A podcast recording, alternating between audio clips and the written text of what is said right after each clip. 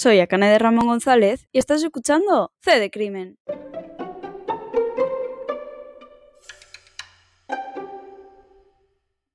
En este episodio vamos a hablar de Chimo Ferrandiz Ventura, también conocido como el depredador de Castellón. Chimo nació el 9 de diciembre de 1963 y vivió en Castellón toda su vida, por lo que todos estos asesinatos que vamos a tratar hoy ocurren en Castellón. Debemos ubicarnos el 2 de julio de 1995, un sábado en Benicassim donde muchos jóvenes habían salido de fiesta, entre ellos Sonia Rubio, de 25 años, que justo acaba de volver de Inglaterra tras pasar unos meses perfeccionando su inglés allí. Tenía muchas ganas de ver a sus amigos y después de meses habían quedado para cenar, tomar algo y, ¿por qué no?, más tarde quizás salir de fiesta también.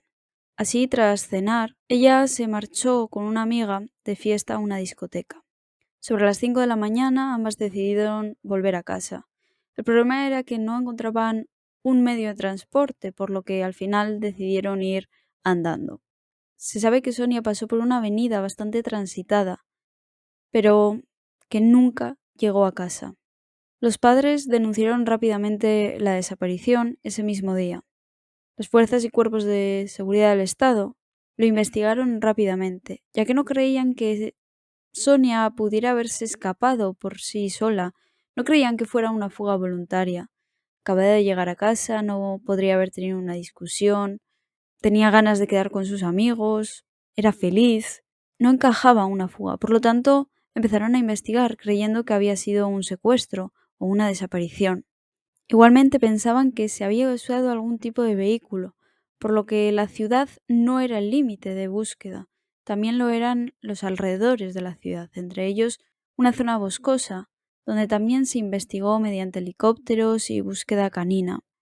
Pese a toda la movilización, incluso de la propia sociedad, entre manifestaciones, sentadas y movilizaciones, Sonia no aparecía.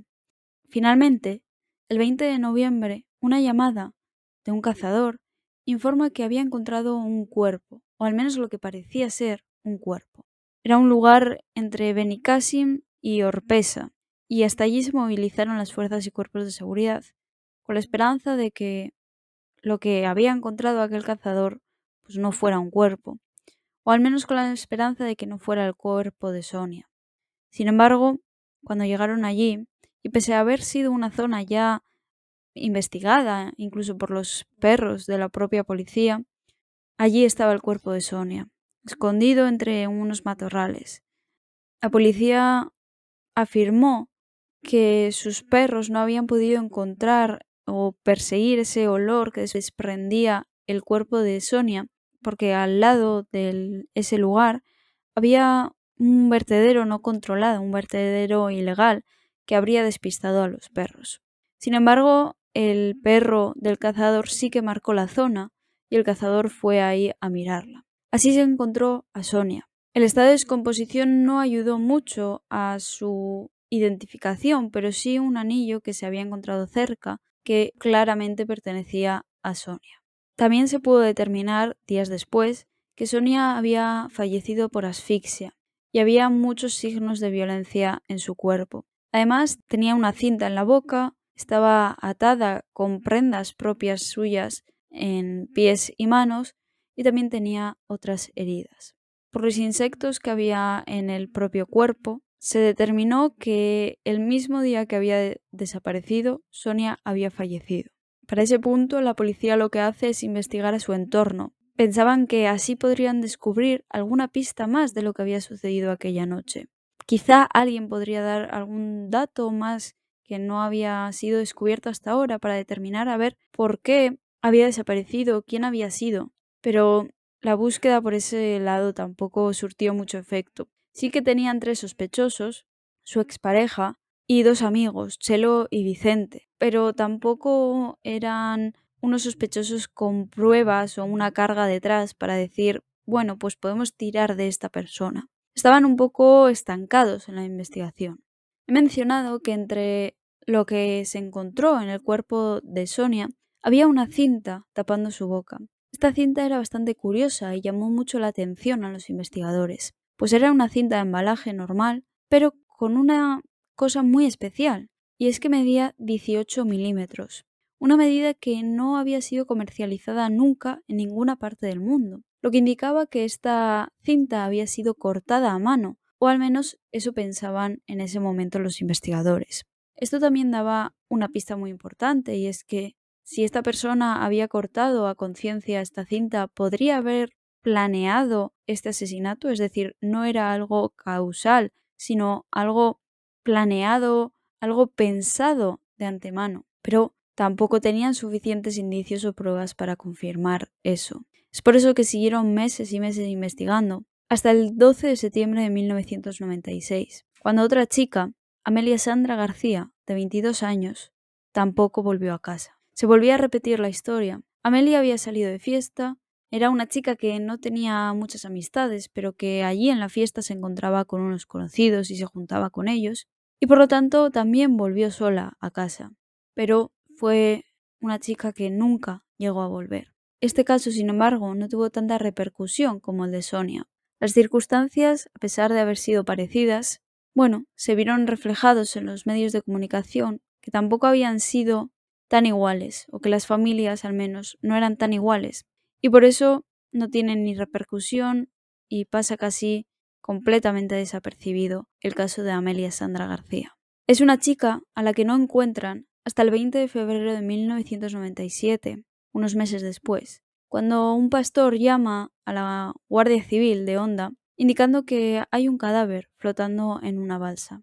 Cuando la Guardia Civil se acerca, comprueba que sí, que es una joven, pero es muy complicado identificarla por el estado de descomposición en el que se encuentra. Sin embargo, los padres de Amelia pasan por allí y ven los objetos personales que se habían encontrado, unas botas y una bolsa. Estos identifican esos dos objetos como pertenecientes de Amelia. Tanto Amelia como Sonia habían sido dos mujeres que habían salido de fiestas solas, dos mujeres jóvenes que habían vuelto a casa solas y que habían desaparecido y sido asesinadas ese mismo día, esa misma noche que habían desaparecido.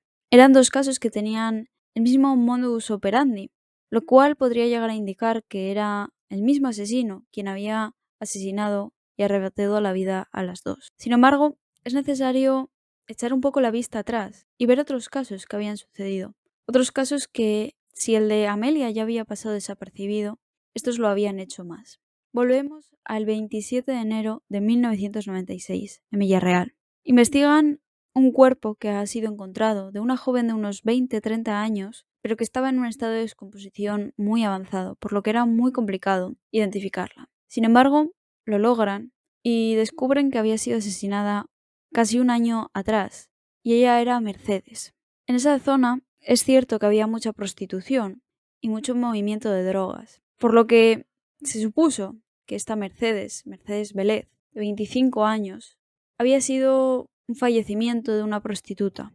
La cosa se pone un poco más seria el 29 de ese mismo mes, cuando aparece otra joven muy cerca del lugar donde había aparecido Mercedes. Esta era Natalia Arcelas, de 22 años. Estos casos no causaron ningún tipo de revuelo. Casi nadie se había preocupado por ellas, por lo que fueron cuerpos encontrados de casualidad. Nadie las estaba buscando al igual que tampoco estaban buscando a la joven encontrada el 2 de febrero de 1996, Paqui o Francisca Salas, de 23 años. Las tres habían sido encontradas en la misma zona, entre la maleza, atadas con su propia ropa y con muchas señales de violencia. Como ya he dicho, nadie las había echado en falta. Muchos pensaban que simplemente habían cambiado de zona donde ejercían la prostitución y que las iría mejor en la vida. Tampoco hacía falta preocuparse por ellas. Para este punto, mencionar las claras similitudes que se encuentran en los tres cuerpos que acabo de mencionar, en el de Natalia, Paqui y Mercedes, con los dos cuerpos encontrados en Castellón, el de Amelia y el de Sonia. A pesar de todas esas similitudes, los casos se investigan en causas separadas. La razón era que los tres cuerpos encontrados habían sido encontrados en una zona que pertenecía o de la que era responsable la Policía Nacional, mientras que los otros dos cuerpos, el de Amelia y Sonia, habían sido encontrados en una zona de responsabilidad de la Guardia Civil. Por lo tanto, dos casos lo llevaban la Guardia Civil y los otros tres la Policía Nacional. Sí que se habían reunido en alguna ocasión para determinar si tenían conexión o no esos casos, pero al principio determinaron que no tenían conexión y que por lo tanto deberían investigarse por separado. Ambas causas se siguen investigando hasta que en enero de 1997 la Policía Nacional encuentra un sospechoso, Claudio Alba Hidalgo. Era sospechoso desde hacía meses. Él conocía a una de las tres chicas y había indicios contra él. Si bien es cierto que había alguna duda sobre las pruebas e indicios, ya que no eran concluyentes, no había suficiente peso como para condenarle. Sin embargo, sí que fue procesado, pero tampoco por mucho tiempo. Él siempre sostuvo su inocencia y en primavera fue puesto en libertad por insuficiencia de pruebas. Es por eso que las dos causas siguieron abiertas. Finalmente, el fiscal de la investigación de Sonia decide pedir ayuda. En febrero de 1998, los agentes de la Unidad Central Operativa de la Guardia Civil se hacen con el expediente del caso, un expediente, un caso, que se llamaría bola de cristal. Estos agentes revisaron todo lo que se había realizado hasta ese momento y algunas pruebas las volvieron a realizar, todo con la finalidad de encontrar algo que hasta el momento no había sido encontrado. También empiezan a ampliar la zona de investigación, empiezan a buscar todas las mujeres que habían sido desaparecidas o habían sido encontradas asesinadas en todo Castellón.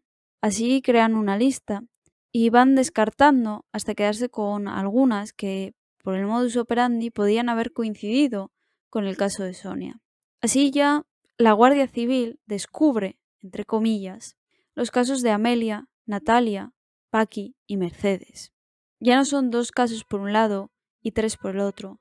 Los cinco casos se unen por ese modus operandi tan similar que tenían.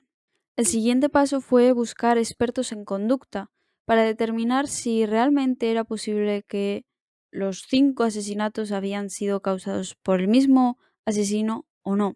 Así piden a expertos en psicología y criminología crear un perfil del asesino. Estos determinan que están ante un hombre de unos 30 años, incluso menos, con un trabajo estable donde de lunes a viernes parecía ser una persona organizada y responsable, pero que el fin de semana era, bueno, se acaba, podríamos decirlo de forma informal, su lado más salvaje, ¿no? Porque durante el fin de semana era cuando esta persona asesinaba. Aún así, seguía siendo un asesino organizado, alguien que planificaba, que pensaba cada movimiento que iba a realizar durante el asesinato. También se determinó que todas ellas eran víctimas desconocidas, mujeres que habían sido atadas, desnudadas, incluso la ropa interior utilizada como cuerda para atar, habían sufrido violencia, pero que el asesino siempre había tenido el control durante esos momentos. También, y lo más importante que determinaron, es que esta persona no iba a parar de asesinar, iba a seguir cometiendo crímenes. Por lo tanto, era un peligro que era necesario determinar quién era y dar con él para poderle meter en prisión. El 15 de febrero de 1998, el miedo está inundando las calles de Castellón. Lidia, pese a ello, vuelve a casa de fiesta, sola, caminando. No se espera ser la presa del asesino que andaba por las calles de Castellón. Desde una casa se oyen los gritos de Lidia pidiendo ayuda y socorro mientras parece discutir con otra persona. La mujer llega a perder el conocimiento y estar dentro del coche del responsable que estaba discutiendo con ella, intentándola secuestrar. Sin embargo, gracias a dos personas que salieron a la calle y que hicieron frente a esta persona, Lidia pudo salvar su vida. En cuanto vio que estaba fuera de peligro, salió corriendo del coche y esperó a que las otras dos personas la acompañaran ya sea a casa o a poner una denuncia. El agresor, frente a estas dos personas que salieron en defensa de Lidia, dijo que, bueno, era su pareja y que estaba teniendo un ataque de celos porque había puesto los cuernos y solo la estaba intentando controlar para no despertar a todo el mundo. Sin embargo, tampoco esta historia fue muy creída por estas personas. Es por eso que la matrícula del coche permite identificar e interrogar a esta persona. Este era Joaquín Ferrandiz Ventura, también conocido como Chimo, de 35 años. Él vivía con su madre y trabajaba en una compañía de seguros. Cuando la policía introduce su nombre en la base de datos, ve que está en la lista de agresores sexuales. Es por eso que saltan todas las alertas. Chimo estaba en la lista por haber realizado una agresión sexual en 1989 a una mujer de 18 años, María José, mujer a la que también había atropellado. Es decir, a esta mujer Chimo la arrolló con el coche, eh, la mujer iba en moto, y la arrolló y cuando Chimo salió a ayudarla y a ver qué había pasado, decidió que, bueno, no la iba a llevar al hospital, sino que primero iba a violarla. Sin embargo, pese a parecer una violación quizá espontánea, era una violación bien pensada. Él tenía un guion que contaba para defender los hechos. No era un impulso del momento. Y esto fue corroborado con pruebas. Por eso fue condenado a 14 años de prisión. En su momento se dudó de su culpabilidad, tanto que incluso llegaron a recoger firmas para ponerlo en libertad. Se negó que María José hubiera sido violada realmente por esta persona. Sin embargo, Chimo, de los 14 años a los que había sido condenado, pasó seis en prisión. Volviendo al 5 de junio de 1998, Chimo es claramente el sospechoso número uno. Lo siguen y vigilan cada día, esperando que vuelva a actuar, porque la policía sabe que va a volver a actuar. No saben cuándo ni cómo, pero por ello lo siguen, ven cada movimiento que hacen, ven que es una persona aparentemente normal, no no está cometiendo ningún delito ni está realizando ninguna cosa que podría llamar la atención. Va al trabajo, va a casa, queda con sus amigos, sale de fiesta, incluso durante un tiempo tiene lo que parece ser una pareja o amiga con la que queda todos los viernes, tiene relaciones sexuales con mujeres. Es una investigación o una vigilancia un poco complicada porque al final tienen que medir muy bien lo que pueden dejar hacer a Chimo y lo que no pueden dejar hacer, porque había veces que quizá dejaban que se fuera a un descampado con una chica y claro, ellos no sabían si realmente iban a tener unas relaciones sexuales consentidas o Chimo aprovecharía para actuar otra vez.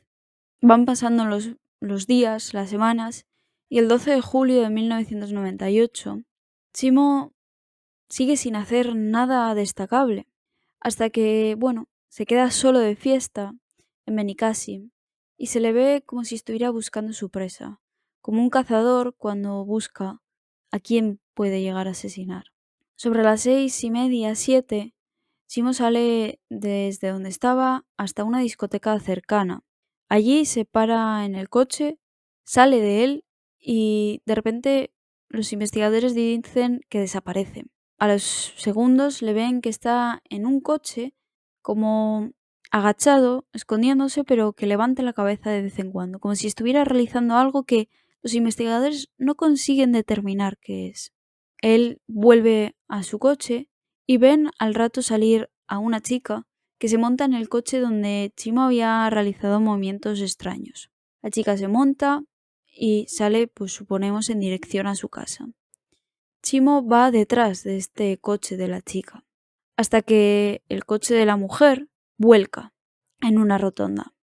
En ese momento, Chimo, preocupado, sale corriendo de su coche y la coge en brazos para llevarla al hospital, como había realizado aquella vez con María José. En ese momento la policía da el alto a Chimo y le deja llevarla al hospital, pero van ellos también.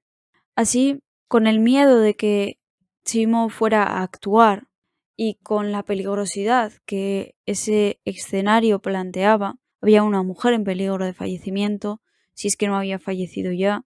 Entonces se ponen manos a la obra y no detienen en ese momento a Chimo, pero lo detienen más tarde. El 1 de septiembre de 1998, consiguen la orden para entrar en su casa e investigar todos los documentos que hubiera en ella.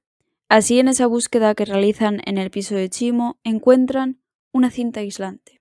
La famosa cinta aislante que había sido cortada a 18 milímetros. Los investigadores con, ese, con esa prueba ya determinan casi al 100% que están ante la persona correcta, ante la persona que había asesinado como mínimo a Sonia.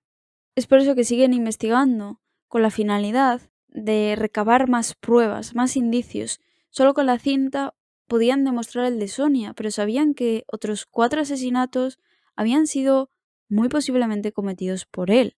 Por lo tanto, necesitaban más pruebas, o incluso la declaración de él. Así que se ponen manos a la obra para conseguir esa declaración tan ansiada. Así, el juez José Luis Alviñana interroga a Chimo, con la esperanza de conseguir la declaración. El 9 de septiembre, finalmente, Chimo declara todo sobre el caso de Sonia. El juez, por lo tanto, autoriza a los expertos en psicología y criminología mencionados anteriormente a entrevistar a Chimo. Sabían que había cometido más asesinatos y la única forma de poder determinar o conseguir pruebas era con la declaración de él. Por lo tanto, los expertos en psicología y criminología poco a poco van sacándole información hasta que el propio Chimo llega a realizar un dibujo marcando dónde había realizado cada acción con cada persona, dónde había atado a Sonia, dónde la había recogido, dónde la había dejado, dónde había hecho X cosa. Así con todo. En un par de meses los cuatro crímenes restantes habían sido confesados por Chimo.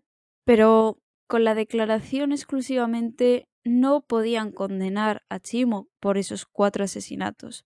Es por eso que el 6 de noviembre de 1998 fueron con él a los lugares donde habían encontrado los cuerpos de estas personas.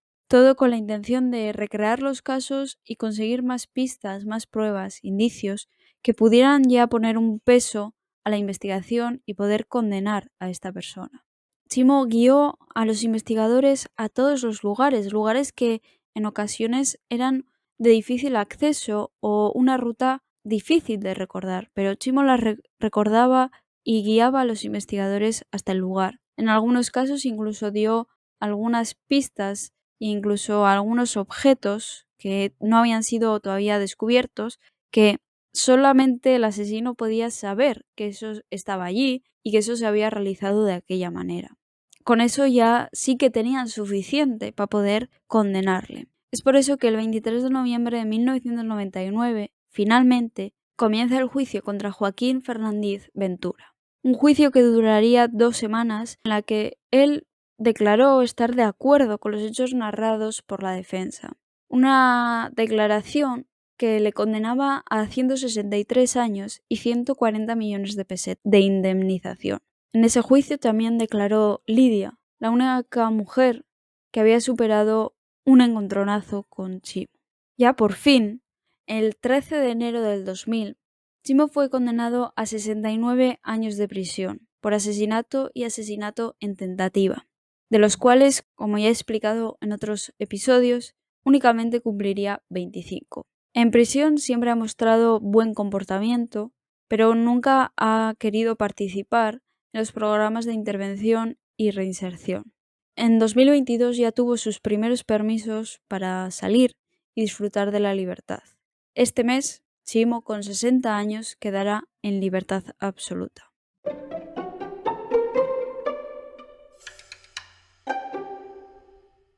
Hasta aquí este episodio. Espero que os haya gustado. La verdad que yo este caso no lo conocía, me parece muy interesante, sobre todo por algunos aspectos. Por ejemplo, se tiene en cuenta la opinión de psicólogos y criminólogos, algo bastante novedoso, sobre todo por parte de los criminólogos o la criminóloga que participó en la investigación.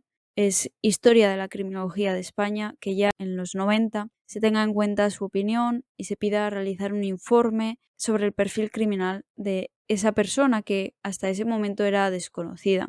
Un perfil, mm, en mi opinión, bastante acertado, pero del que luego posteriormente en el juicio se realizó un mal uso, en el sentido en el que el informe de los expertos determinaba una grave psicopatía, una psicopatía que se intentó usar a favor de la propia persona, diciendo que era una persona enferma y que por lo tanto merecía un atenuante, ¿no? Que no controlaba los propios hechos realizados, que él no era consciente de lo que estaba realizando, que no sabía que era algo malo, lo que, bueno, siempre se intenta en este tipo de casos. Sin embargo, me parece correcta la actitud del juez que niega esa atenuante y no se le impone finalmente.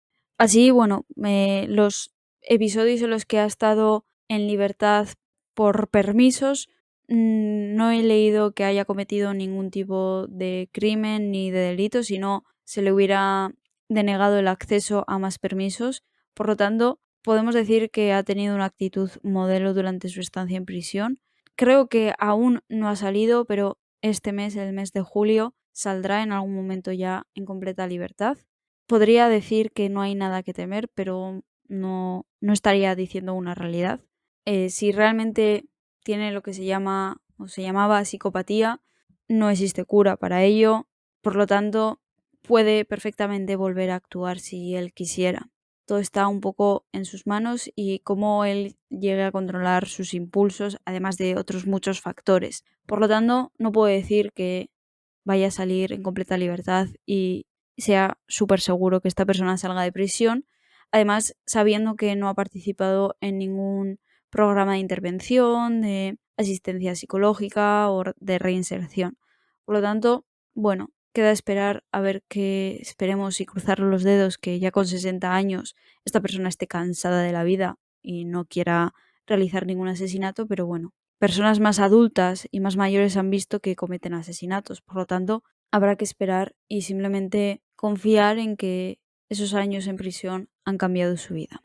También no sé si he mencionado que tenía antecedentes, había realizado una violación por la que pasó seis años en prisión, seis años que, bueno, ya vemos que tampoco parece que se realizó ningún programa de intervención o ningún programa que realmente modificara su conducta. ¿Quiere decir eso que los programas sean ineficaces? No. ¿Funcionan en la mayoría de casos? Sí. La mayoría de personas que entran en prisión las estadísticas dicen que no vuelven a reincidir. Eso no quiere decir que ciertas personas vuelvan a reincidir. Volvemos a lo mismo.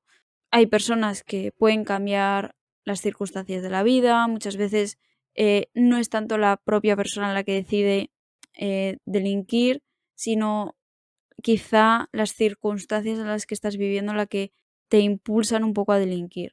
No justifico ningún tipo de delincuencia, pero es la realidad. Muchas veces las circunstancias de la vida pues quizá te llevan a cometer un delito pues por robo, por ejemplo.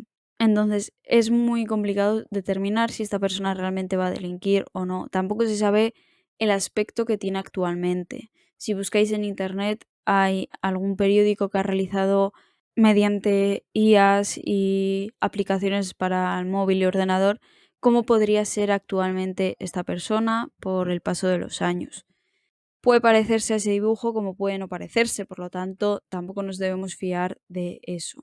Sí mencionar que me ha parecido curioso que Chimo tenía un hermano y una hermana, y el hermano, que era más pequeño que él, había salido con Mercedes a los 15 años. Mercedes, recordemos que es una de las personas asesinadas por Chimo. Puede ser coincidencia sin más, o puede ser que haya ha habido algún tipo de razón oculta detrás de ese asesinato. Simplemente lo menciono porque me ha parecido un dato curioso que he podido leer. También mencionar que me ha parecido, bueno, una realidad, pero que aún así me ha parecido fuerte, es el diferente trato que se da al asesinato de Sonia y el que se da al asesinato de, de Amelia ya ni punto de comparación esos dos asesinatos con los asesinatos de Paqui, Mercedes y Natalia. Simplemente mencionar que Sonia provenía de una familia de un estatus económico medio alto, tenía amistades, incluso tenía amistades con un fiscal que fue el que animó a denunciar los hechos. Y por otro lado tenemos a Amelia que, bueno, era de una familia de estatus económico bajo, se podría decir, que tampoco tenía amistades, era una familia bastante solitaria, incluso la propia Amelia era bastante solitaria y esa diferencia de eh, la investigación realizada. Con el caso de Sonia se movilizó cielo, mar, tierra, todo lo que hiciera falta para buscar su cuerpo. Se movilizaron los, los caninos de la policía para realizar una búsqueda por tierra. También se realizaron batidas con personas, también eh, se investigaron con helicópteros la zona boscosa. Es decir, se hizo mucho movimiento, además que la sociedad se volcó con Sonia, se realizaron manifestaciones, el pueblo salía a las calles a pedir que se encontrara a Sonia, que volviera sana y salva a casa. Sin embargo, comparamos con el caso de Amelia y apenas se realizó nada, es que casi pasó desapercibido por los eh, medios de comunicación, sí se mencionó, pero se mencionaba como comparándolo con el caso de Sonia, el hecho de, bueno, se ha encontrado otra mujer muerta, eh, en este caso es Amelia, nos hace recordar al asesinato de Sonia. Vale, está bien recalcar esa similitud, pero dar la misma importancia a los dos casos. Y ya no mencionar a las tres mujeres que, por circunstancias de la vida y la posible adicción que se menciona que tenían, pues se vieron quizá llevadas, obligadas a prostituirse.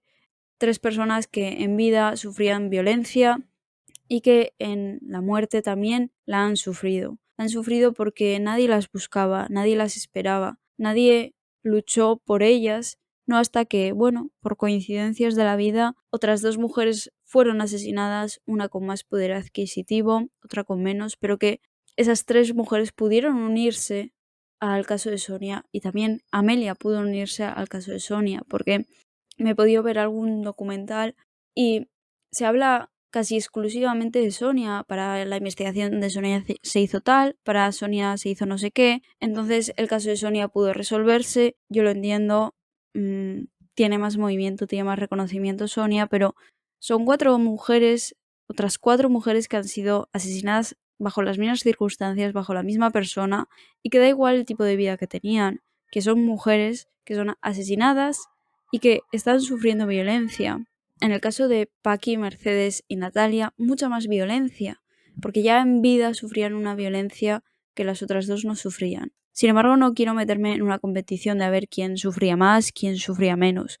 Simplemente destacar que, bueno, a tres personas casi ni se las menciona, luego a Amelia sí, pero tampoco salta a los medios como si fuese un caso tan, tan importante, y, el de Sonia es un caso súper, súper mencionado durante meses en todo Castellón por todos los medios de comunicación. Por lo tanto, señalar esa diferencia que parece venir por un tema de clase social, ¿no? Y simplemente decir que al final me alegro que se haya hecho justicia para las cinco, que esa, ese grupo de guardias civiles no se hayan quedado únicamente con el caso de Sonia, sino que hayan ampliado la búsqueda a todo Castellón, hayan podido identificar al fin que el modus operandi de Sonia encajaba con el de Amelia, con el de Paqui, Mercedes y también con el de Natalia, que era que ahora puede parecer obvio, no sé si en ese momento era tan obvio o quizá era un poco más complicado de hacer esa conexión,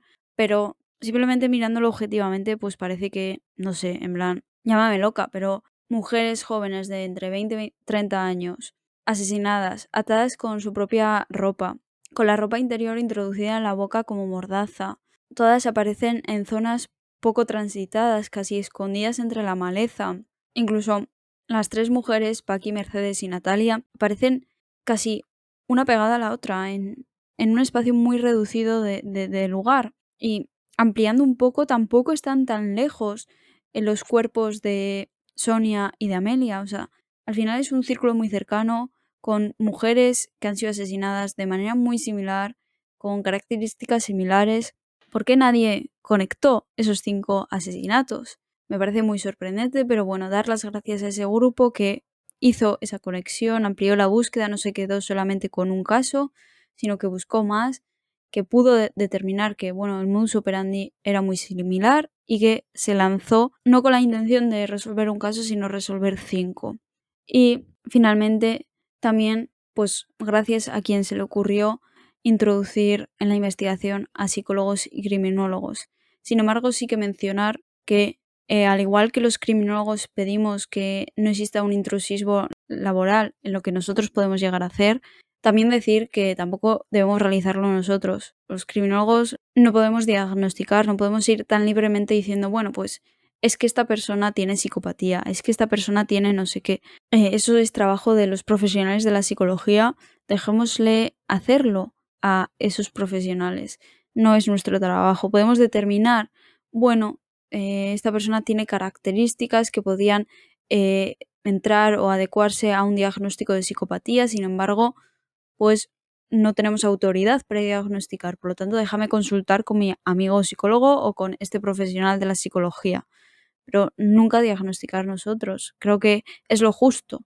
Nosotros siempre pedimos que no haya intrusismo laboral, que hay puestos que se están realizando por otros profesionales que creemos que estaríamos nosotros mucho más preparados y que ahora no nos podemos meter a realizar diagnósticos y realizar nosotros ese intrusismo laboral que tanto criticamos. Y ya con esto finalizo, así que daros las gracias por haberme escuchado hasta aquí Espero que os haya gustado mucho, ya sabéis que me podéis comentar en cualquier red social, que podéis darme ideas para próximos episodios y que os leo encantada en cualquier red. Y nada, espero que me podáis oír muy pronto y muchas gracias.